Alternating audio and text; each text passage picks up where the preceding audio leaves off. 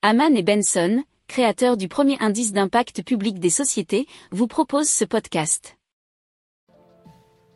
Haman and Benson, a vision for your future. Le journal des stratèges. Allez, on parle maintenant de Trianon Résidence et d'une façade mangeuse de CO2. C'est une première technologique en France.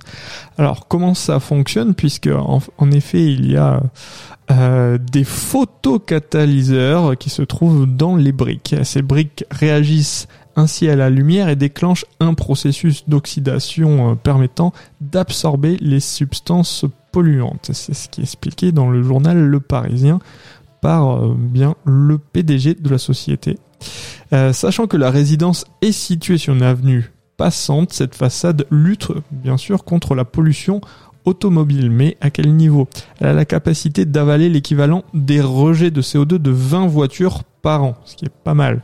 Le coût d'une façade dépolluante euh, comme celle qui est décrite, c'est de 100 000 euros pour un bâtiment qui coûte 6,5 millions d'euros.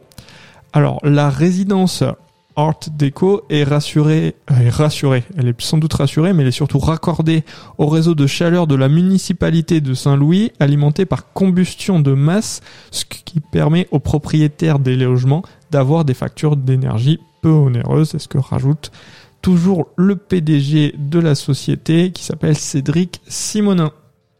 Pour approfondir ces sujets, abonnez-vous à la newsletter de Haman et Benson et écoutez nos autres podcasts que vous retrouverez dans les notes de l'émission ou sur notre site internet.